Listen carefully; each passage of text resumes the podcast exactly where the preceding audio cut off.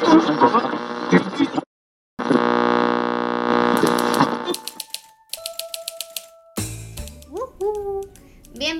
Y bienvenidas a este nuevo episodio de La Faena Editorial.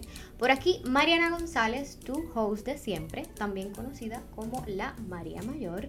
En este episodio de hoy, de nuevo, es muy especial porque tenemos una invitada maravillosa que se llama Carmen Marín. Carmen Marín es de Con Acento y es una correctora profesional. Y precisamente la invitamos porque queremos hablar sobre corrección de manuscritos, también conocido como el cuco. Qué bien, me gusta, me gusta el mote. Ay, yo estoy agarrando esta costumbre de cuando viene una invitada, hacerle algunas preguntas no tan relacionadas al trabajo, porque por ahí leí hace poquito, yo creo que estaba, estaba releyendo El Principito, tampoco es que me lo he leído mucho, no me voy a hacer la más que he leído El Principito, tampoco me lo he leído en francés. Eh, pero estaba, me lo encontré el librito y decía, en verdad, si se acuerdan del Principito, el aviador estaba bien molesto porque los adultos cuando te, cuando te, te conocían, bueno, se encontraban contigo por primera vez, lo que querían saber era que, cuál es tu trabajo y bla, bla, bla. Y, yo digo, ay, pues para el podcast ya no voy a preguntar nada de eso. Voy a Así que voy a empezar con la pregunta, ¿cómo, ¿cuál café te gusta más? ¿El de la mañana o el de la tardecita? Pues como el cuco toma solamente uno. la verdad es que me gusta en cualquier momento que sea la experiencia de disfrutarlo y si es compartido con alguien, mejor. O sea, que tú no tomas cafecito por la mañana, así como que te levantas y dices, necesito el café. No lo necesito. Mm. Quizás lo que, porque a veces le doy demasiada vuelta a las cosas, quizás lo que necesito es el ritual.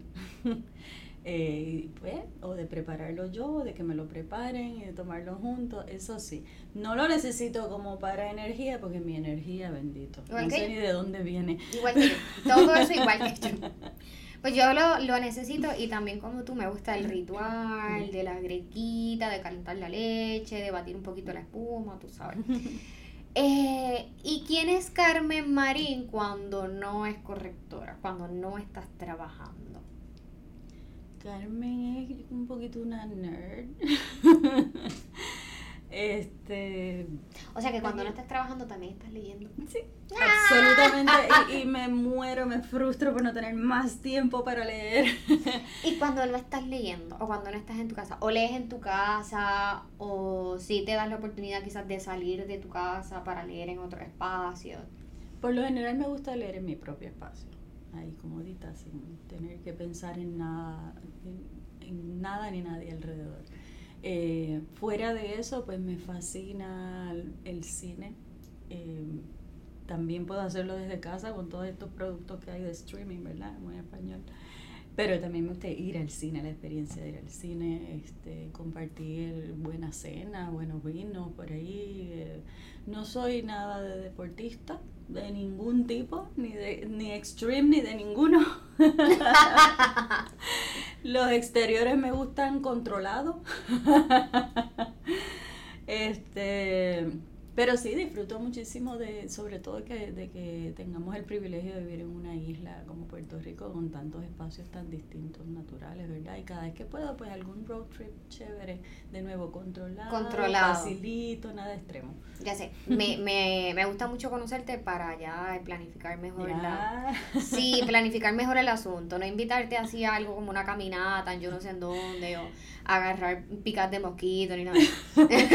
Camping. Nada de Hiking, no. No, tranquila, yo tampoco, yo tampoco, curiosamente yo tampoco soy así mucho de hiking. Y no es que no lo he intentado, me hago la de, ay, sí, me voy a comprar unos zapatos. Mira, los únicos zapatos de hiking que yo me compré en la vida se murieron en el closet y cuando lo me los intenté poner se patarraron y se rompieron. y nunca los usé. Pues yo ni lo intento. Así que nada, el vinito por lo menos eh, y el cafecito en, en, un lugar moderado, check, ya lo tenemos por ahí.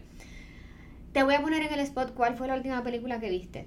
Ay, acabo de ver Receta No Incluida el domingo. Ah. Durísima, una película dura, muy bien hecha en algunos ratitos al principio quizás me pareció lenta, pero luego entendí por qué. Muy, muy buena, la recomiendo absolutamente. Pero, claro, para gente que, que, le gusta sufrir con las películas como a mí, es, es, una película dura, pero de nuevo muy bien hecha. Luego vi todo el trasfondo de la cantidad de premios que ha ganado y dije, bueno, no en balde. Porque entre otras cosas, este no se trata de un sermoneo, no toma, o sea, toma con mucha delicadeza los asuntos asociados a la enfermedad, a distintos padecimientos mentales. Y, me pareció muy pertinente y, felicito a toda la producción de, Receta No Incluida. Pues ahí tienen Receta No Incluida, una peli puertorriqueña. Yo también la tengo entre, ¿verdad? La tengo en la mira para ir a verla porque me la han recomendado mucho. Así que ahora sí, vamos a hablar del cuco. ¿Cómo podrías definir la corrección, la corrección de manuscrito en unas cuantas oraciones? Brevísimas oraciones.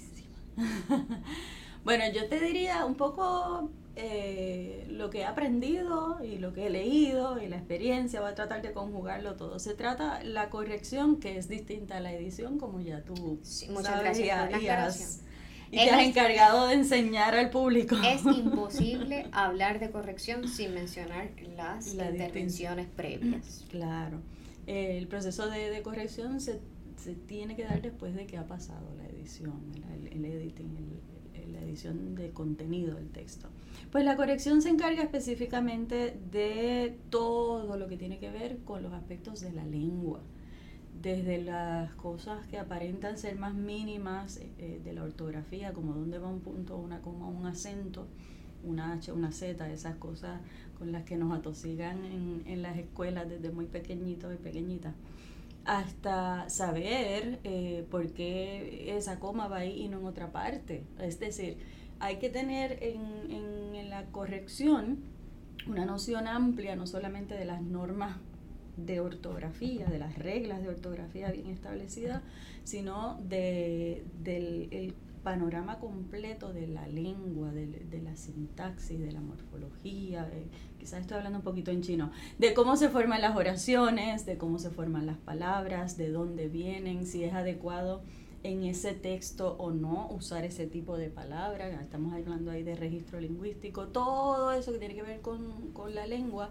es parte de lo que se hace en la corrección. Corrección, además, habría que distinguir corrección de estilo, de la corrección ortotipográfica. La corrección de estilo es quizás la que acabo de describir, que es mucho más amplia. La ortotipográfica es, eso para quienes quieran ser correctores. Eh, la, ortotipográfica, te, como corrector te metes exclusivamente con ortografía y la, ¿verdad? los fonts, las fuentes, el tipo de letra, si está en negrita, si está en itálica o, o bastardilla, cursiva, como le quieras decir, o no. Eh, pero no te metas con nada más. Si, está, si vas más allá de eso, estás regalando tu trabajo. Si te contrataron para ortotipográfica. Y así hay otras distinciones también, ¿verdad? Dependiendo del cliente. La corrección también eh, va a depender de lo que te pida quien te contrata, ¿verdad? Si trabajas para una compañía grande, una gran corporación, una editorial grande y establecida, a lo mejor te va a decir, eh, bueno, vamos a trabajar con InCopy o InDesign y ya eso es un asunto que hay que aprender, mientras que si estás trabajando exclusivamente para una persona que te envió su manuscrito, pues probablemente vas a trabajar en Word y ese tipo de cosas. Sí, es sumamente es verdad, la corrección eh, es un mundo en sí mismo. Y así como, como tú dices, explicar muchas veces, sobre todo a autores que nos traen sus manuscritos, explicar lo que es una corrección sobre otra, me imagino, es un mega reto. Porque tú dices nada más la palabra ortotipográfica. Suena enfermedad. Cuando yo empecé a decir esa palabra, y no me entendían, a mí me frustraba mucho. Y yo decía, ¿será que les digo ortográfica y ya? Exacto. Porque eh, es, una palabra, pero poco a poco, ¿verdad? También aprendí yo que hay que utilizar las palabras como son. Con precisión. Para, para educar también sobre lo que es el trabajo y el oficio y para, como tú dices, no regalar nuestro trabajo porque es muy difícil la lectura. Leer es uno de los es bien cansón, esto no es simplemente leer, esto es corregir. Así que voy a hacer una super transición a un tema que a mí me encanta, que son las experiencias con nuestros, ¿verdad? Con nuestros proyectos. Y quiero que me cuentes, que seguramente tienes alguno que otro por ahí, quiero que me cuentes una experiencia, una experiencia que haya resultado maravillosa, pero precisamente por lo mala que fue. Tú sabes cuando dicen, bueno, por lo menos me llevé el conocimiento y la experiencia. Así que cuéntanos alguna. Bueno, eh, creo que tengo que mencionar algo que, que ya un poquito adelante en cierto modo. Hace poco me contratan por primera vez para, para unos trabajos de una editorial grande y es la primera vez que me enfrento a no solamente al, al programa de InCopy, que no es tampoco muy difícil de manejar, ¿verdad? Te dan las instrucciones, te envían el tutorial y fantástico. Fue el, el poder trabajar de manera remota con el sistema que tienen establecido para que, eh, como es una compañía grande, nada se queda en tu computadora, ¿verdad? Todo se hace absolutamente en esos espacios intangibles con los que vivimos constantemente, la conexión nada más fue infructífera, si existe la palabra, ah. por meses. O sea, lo intentamos, me enviaron técnicos por teléfono. pero la conexión a, que te lograras entrar a Que mi computadora pudiera conectarse a ese sistema que ya ellos tienen establecido, que claro, hubo problemitas más leves con otros contratistas también, con otros correctores o correctoras, pero se resolvieron. Oh, y ahí estaba Y estaba, yo necesito este contrato. y finalmente, pues nada, a alguien se le ocurrió que, pues, que podían quizás prestarme un equipo de la compañía y era un poco, pues, bastante más sencillo y lo sufrí, pero al final... Como, como me preguntaste, ¿verdad? Ha sido magnífico, sobre todo porque me gusta aprender muchas cosas. Si yo dejo de aprender, me muero. Así que... O sea que ahí está el aprendizaje. que al final del día, ¿verdad? Eh, la dificultad te lleva a aprender. Ya después que pasas el mal rato, dices, que ya manejo esta vaina mejor. Sí, pues esa puedo mencionar. Este, creo que había habría otras por ahí, no sé si da tiempo. Bueno, a veces hay alguna que otra también. Ah, bueno, me ocurrió el año pasado que me enviaron para corregir un texto que ya estaba montado, ¿verdad? En, su versión mm. PDF y yo bien contentita, yo tengo ya mi licencia Adobe Pro, voy a usarla, ta, ta, ta. Fantástico. Eh, ahora, mm, no me dijeron que no debía intervenir con el texto como tal, sino solamente poner ah, notitas o hacer ¿verdad? señalamientos al margen. Así que una vez yo empiezo a poner comas y todo empieza a salirse, a, a, desconfigurarse. Y eso fue un sustito, bueno, un mal rato.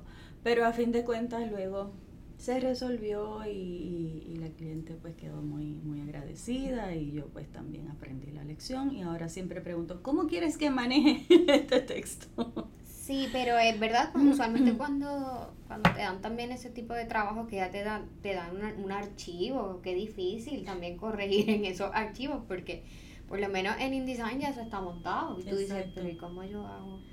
Sí, lo que he aprendido en el proceso, que también pues, me encanta haber aprendido eso, es que pues por lo general eh, quienes ya tienen el trasfondo y te lo indican, no como esta, en este otro caso, dicen no vas a, intervenir en el texto, bueno, pues ya está montado en PDF, vas a usar la barrita de herramientas en, cuando vas a la opción de comments, de comentarios. Allí aparece no solamente la opción de poner las notitas, sino que también aparecen otras opciones como tachar el texto. Y ya la persona, el diagramador, la diagramadora, cuando ve esa señal, lo hace.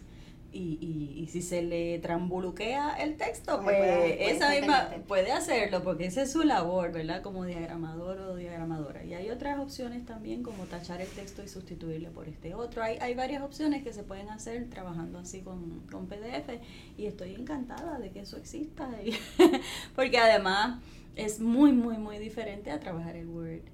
Con el rastreo de cambios y que, de hecho cuando uno envía eso al cliente. No, y abren eso y, ven eso un montón de marcas. Rojo por aquí. Se asustan, dicen, pero ¿para dónde yo mandé esto? y yo misma si me envían algo así, yo, yo tengo que dejarlo ahí reposar porque el cerebro me explota.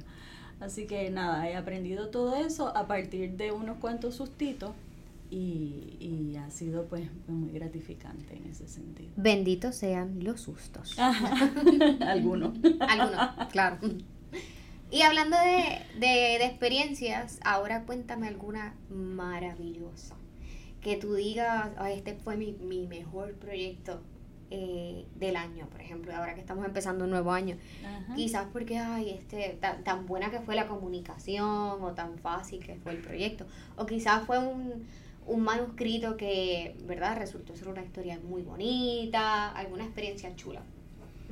Bueno, ahí yo tengo que meter como en un saco mm. toda la experiencia eh, al trabajar en la editorial del Instituto de Cultura puertorriqueña, porque aparte de que teníamos un equipo muy bueno, este, tuve la oportunidad de, de ahí estaba haciendo ambas cosas, editar contenido y corregir Em, muchos textos muy diversos, muy ricos de autores magníficos de la crema, como se dice, ¿verdad? La crema de la crema puertorriqueña, Ana Teresa Toro, Luis Negro, Luis Treyes con una crónica que quiero que vuelva a publicar y no lo hace, Javier Laureano, una cantidad, eh, Carmen Rita Ravel, entonces todo de, de una diversidad de campos además, había crónica, había poesía, había cuento, pero también había textos eh, de historia y de crítica cultural y uno aprende una cantidad de cosas que,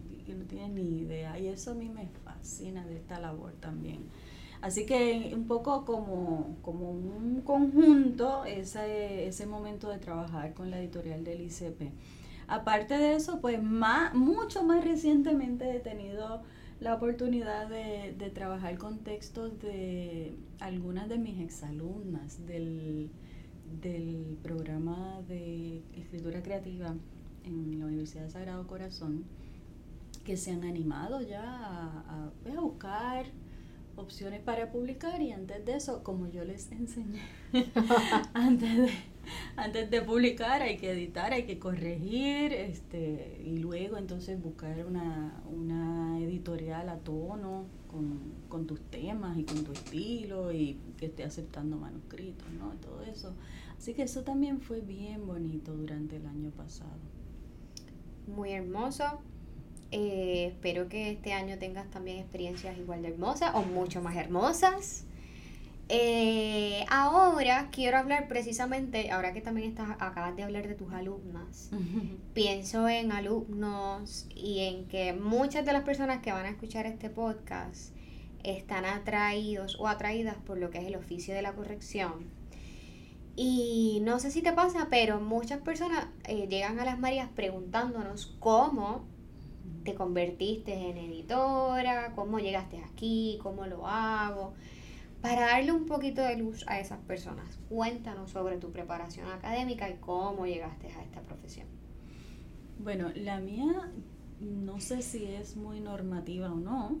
A ver, no conozco tanta gente en el, en el oficio de la corrección en Puerto Rico pero la verdad es que yo originalmente no me preparé para, para ser profesionalmente correctora. Esto es como un cúmulo de conocimientos y de amor por la lengua y de hacerlo desde siempre, porque hay algo también como innato. No sé si te ha pasado ese pensamiento por la mente yo, yo recuerdo estar en, en, la parte de atrás del carro de mi familia, un Datsun del 79, blanco, sin aire acondicionado, leyendo todos los rótulos, todo, todo, todo, todo, todo lo que veía al paso, ¿no? Así como que hay una inclinación desde muy pequeña y eso se va acumulando, y claro, con, con la educación formal y demás.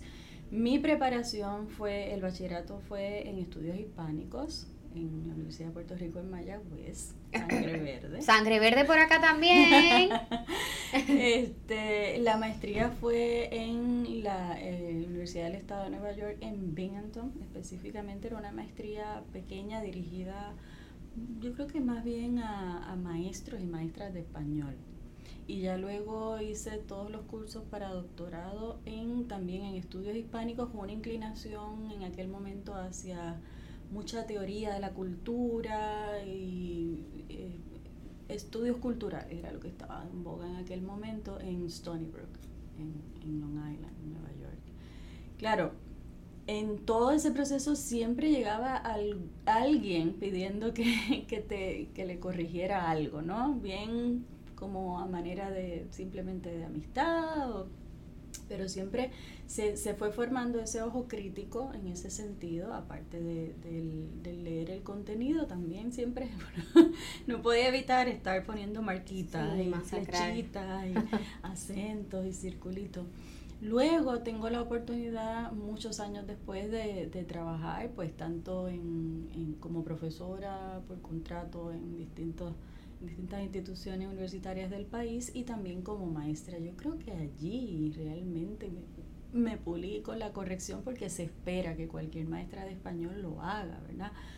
no se sabe si el estudiante mira o no la corrección, pero uno está ahí. ¿Tus estudiantes, eran, ¿Tus estudiantes eran chiquititos o eran grandes? No, escuela superior ya. Ah. Sí, y, y, llegué a dar cursos de, de redacción en los que que entregar, yo les hago comentarios y marcas y se lo devuelvo y me lo tienen que entregar ya pulido, ¿no? Para, que pasaran por ese proceso.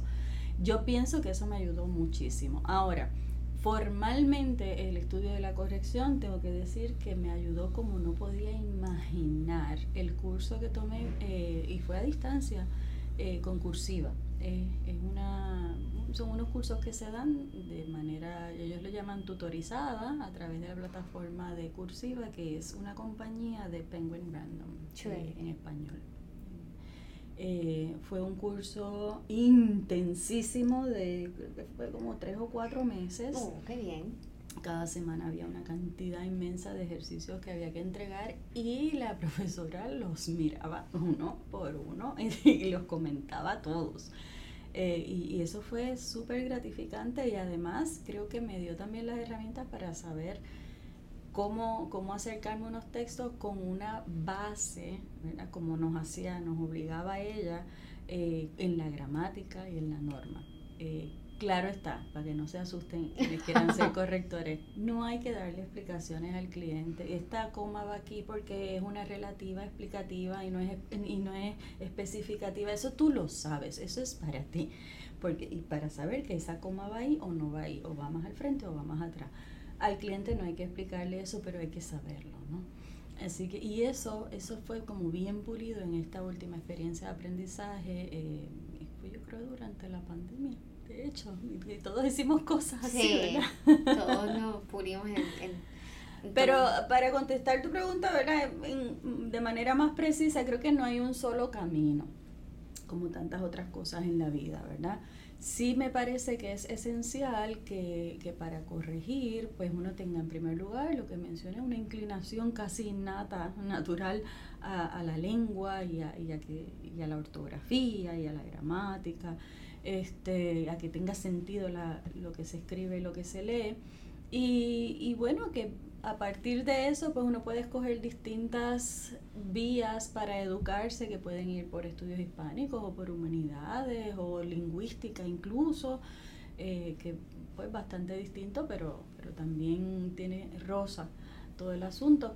Eh, y claro, aparte de eso, ojalá existieran como creo que puede pasar a partir de, de Mamita María's Workshop. ya mismo, ya mismo, vamos por ahí. Eh, en otros países sabe que existen, ¿verdad? Eh, eh, certificados y grados completos en, en la formación de, de, editores y editoras y de correctores y correctoras.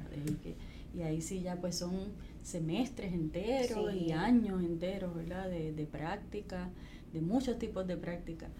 Y ojalá se pudiera dar eso también acá en nuestra islita, ¿no? Pero por el momento, pues, pues ¿verdad? Eh, no, hay una sola vía para convertirse en corrector. La clave es también pulir mucho el ojo, exponerte a meter la pata.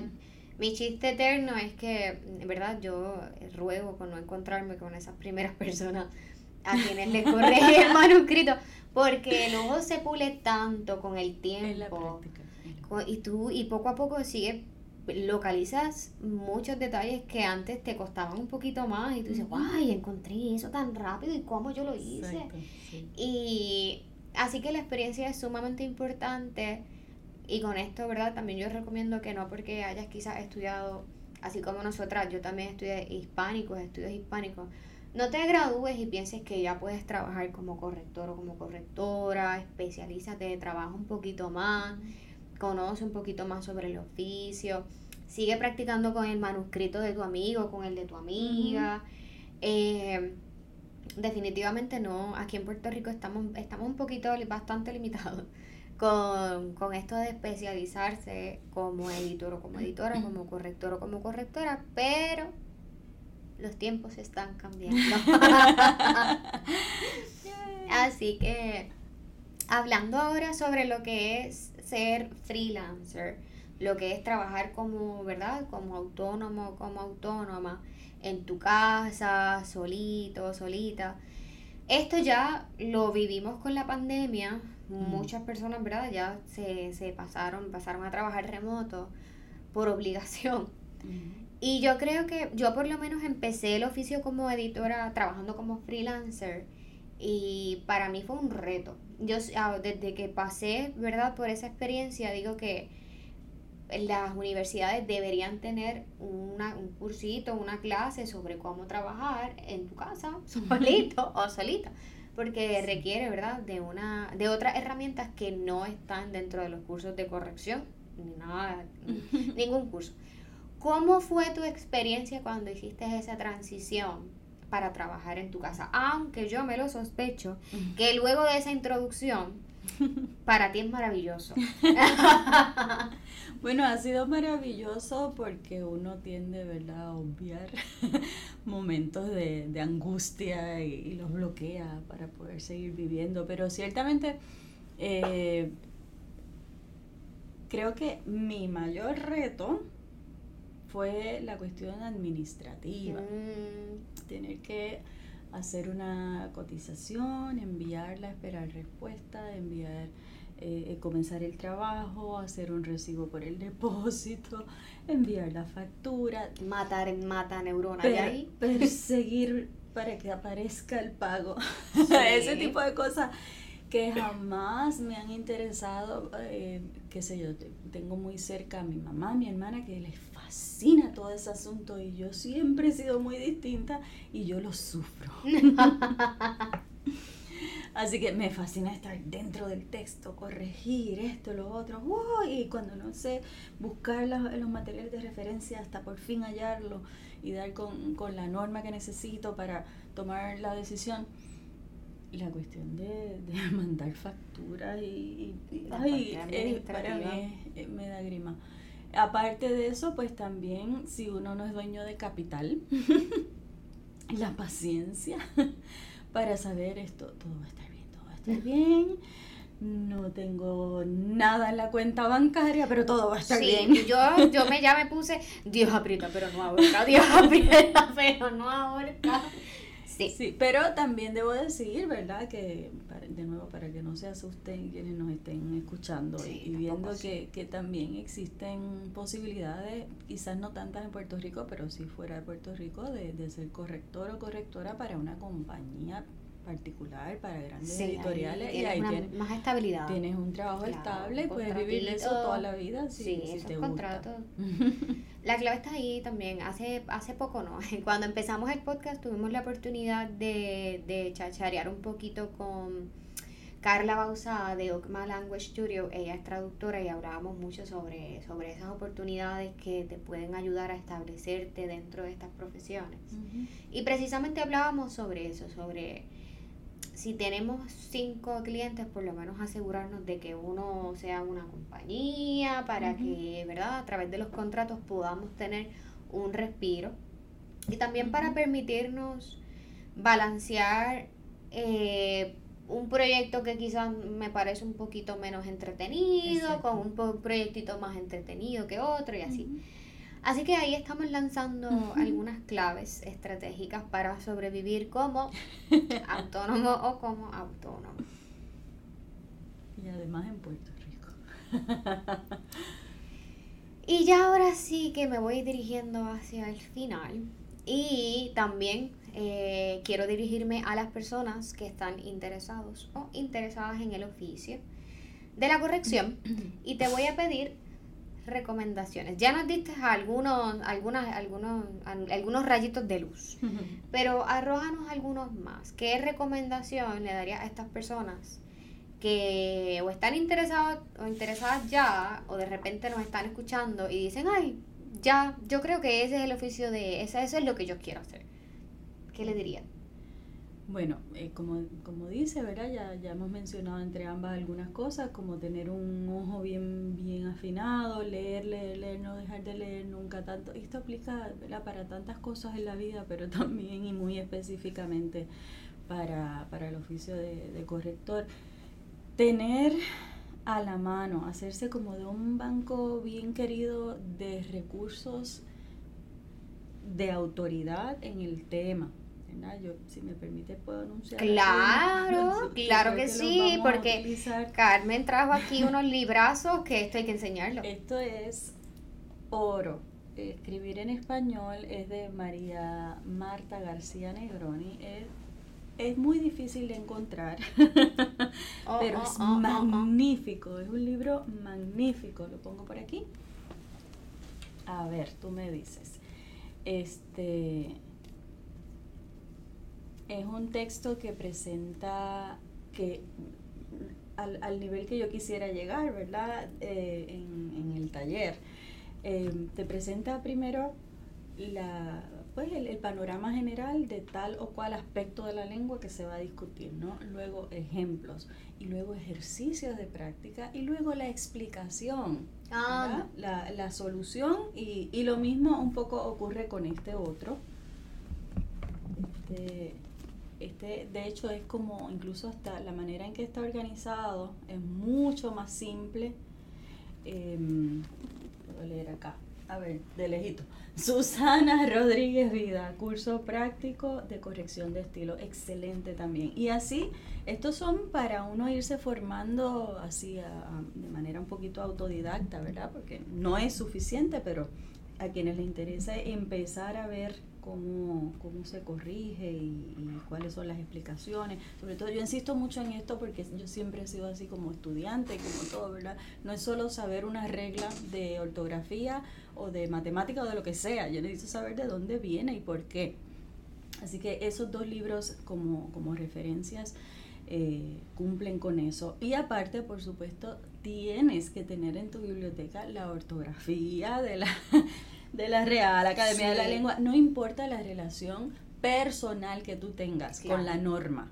Eh, eso tiene que ser parte de la biblioteca, tiene que estar allí, tienes que consultarlo constantemente, lo mismo con el manual o ya si quieres la gramática completa, la nueva gramática, hay un montón de, de ediciones de distintos autores y distintas editoriales que un poco han digerido la nueva gramática y la nueva ortografía y la, también la han publicado. A mí me, mi recomendación es tener la original y, y un poco a poco pues uno sentarse a mirar cómo funciona, cómo están distribuidos los temas y demás familiarizarse con ellos para saber ir al, al, mucho más directamente al tema que necesites consultar. Así que eso, en primer lugar, seguir leyendo, siempre leer cosas que estén bien escritas, por supuesto, tener un buen acervo de, de materiales que sean de, de, la autoridad en el tema, por supuesto, de la Real Academia en adelante. Eh, y eh, pues no dejar nunca de aprender. No, no, o sea, estar consciente de que todo el momento, todo el tiempo, como mencionabas hace un ratito, eh, en, la misma práctica, estar consciente, estoy aprendiendo esto y yo creo que, es la mejor manera, ¿no? De, ir puliéndose. Em, no sé si me desvié del tema. No, estás por ahí, estás por ahí. Has dado unas recomendaciones buenísimas. A mí me, me gusta mucho el tema de, de lo que es la RAE, la norma precisamente porque muchas personas detestan la RAE pero yo siempre he dicho que la dinámica es conocer la norma para saber cómo puedes romperla y por qué y justificarla. Decir, bueno, la RAE dice esto, pero mm, yo la quiero poner así. Claro, y también tener la sensibilidad de, de, ver en un texto que ese autor está jugando con las reglas o, o, o si... O si acaso te das cuenta de que no están jugando, de que es un error garrafal, preguntarle. sí, sí esa, esa, esa la, la, la, corrección ortotipográfica, sobre todo cuando ya ahí nos adentramos a unificar ese vocabulario que no está atado, ¿verdad?, a la norma, pero ya tú sabes que es el estilo del autor. Eso para mí es una eh, fascinante. Sí. Eh, porque ahí es como burlarnos un poquito, pero tenemos la autoridad también de elegir Sí, yo de hecho en mis textos eh, de poesía y otro tipo de texto que escribo no uso ni mayúsculas ni punto, apenas uso coma, pero es a conciencia, ¿verdad? Y, y quien me corrige, que me ha corregido y me ha editado hasta ahora, pues saben que se trata de eso. Em, pues hablando de recomendaciones para, para gente que quiera corregir, pues le diría eso también, que tengan esa, esa visión y, y esa sensibilidad de nuevo, y perdona que, que repita la palabra, me pasó, por ejemplo, que hablando de experiencias buenas, me llegó un trabajo eh, casi de carambola, porque alguien muy querido, eh, el poeta Raquel Salas, en un momento dado publicó en, alguna de sus redes que estaba un poco incómodo con, con la, la corrección que habían hecho a la traducción de unos poemas suyos. Y yo le digo, pues, ¿por qué no me contrataste a mí? Lo dije de broma. Y finalmente terminaron contratándome para corregir esa traducción porque la persona ni siquiera era de nuestro ámbito lingüístico local, así que no sabía lo que significaban unas frases en el poema y quería del modo que fuera, ponerla en la norma, en el, en el, perdón, en el español estándar. Y claro que perdía todo el sentido original el poema si se hacía eso. Así que hay que también tener, como tú dices, conocer la norma, saber que está ahí, pero saber que hay unas maneras artísticas de jugar con eso y saber cuando también no están jugando con eso. Realmente es un error. es fascinante, es fascinante el tema de la corrección. Yo digo que como, como empecé hablando, es un mundo y uno puede estar hablando eternamente de todas las cosas que uno haya y de todas las cositas que uno aprende y de todas las cosas que nos falta por aprender.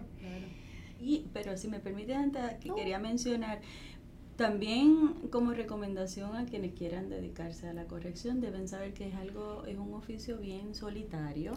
Eh, sí, es bien importante, me alegra que hayas hecho esa aclaración, porque muchas personas piensan que algo es fancy, que es emocionante, que de faranduleo. Y además es invisible. Por eso, lo más lejano de faranduleo posible. en ninguna editorial se, se le da crédito. porque por ahí, no, tiene ningún sentido darle crédito a quien corrigió el quien mete la pata, al, corrector de las metidas de pata. se puede, pues se da crédito a quien edita el contenido, a quien dirige el proceso de editar incluso pues se está peleando en algunos casos para que se le dé crédito a, los traductores y las traductoras, pero correctores jamás. Así que si, si quieres ser corrector o correctora, primero vas a trabajar solo, sola, eh, y además no va a aparecer tu nombre básicamente por ninguna parte. Eso tiene sus ventajas a veces. pero bueno, aparte de eso, o sea, si entras ya a conciencia, sabiendo que, que no es una, un oficio de glamour y de faranduleo como tú lo mencionaste, pues fantástico. Carmen, si alguien te quiere encontrar, ¿dónde te encuentra? Además de en tu casa, leyendo un buen libro con una copita de vino. Sí. Bueno, eh, la compañía con acento eh, la pueden buscar como con acento, dos palabras, eh, con acento, dos puntos, edición y corrección de textos. Está asimismo en Facebook, está en Instagram y eh, la página web de Conacento se encuentra también así. cuando van a su buscador, escriben Conacento, dos puntos, edición y corrección de texto. Si quieren obviar los dos puntos, Google lo entiende como Sí, quiera. sí, Google es pero, maravilloso. pero es importante lo de edición y corrección de texto porque sí se ha utilizado ese nombre para otros tipos de, de publicaciones. Creo que hay algún blog por ahí o una revista. Así que es importante con acento, edición, y corrección sí, de texto. Ahí, con que pongan esas palabritas, seguramente sale. También un correo electrónico por si las moscas. Sí, allí mismo pueden, en la página web aparece un espacio para consultarme si necesitan algún tipo de trabajo, pero también me pueden escribir directamente a info arroba con acento PR, importante PR, Perfecto. info arroba con acento PR punto com. Maravilloso. Y ahora sí, muchísimas gracias, Carmen, ustedes. por estar aquí. Yo sé que esta es la primera de muchísimas chácharas. Ojalá. Y- Seguro que sí. Con ustedes ahora me despido. Gracias por eh, escuchar este nuevo episodio de La Faena Editorial. Si no nos siguen en las redes sociales, ya, es, ya viene siendo verdad tiempo de que nos sigan. Nos encuentran como Las Marías Editorial y en la página web que la dije ahorita, pero la repito, www.lasmariaseditorial.com. Y lo más importante es que no falten a la próxima cháchara de la faena editorial. Hasta la próxima.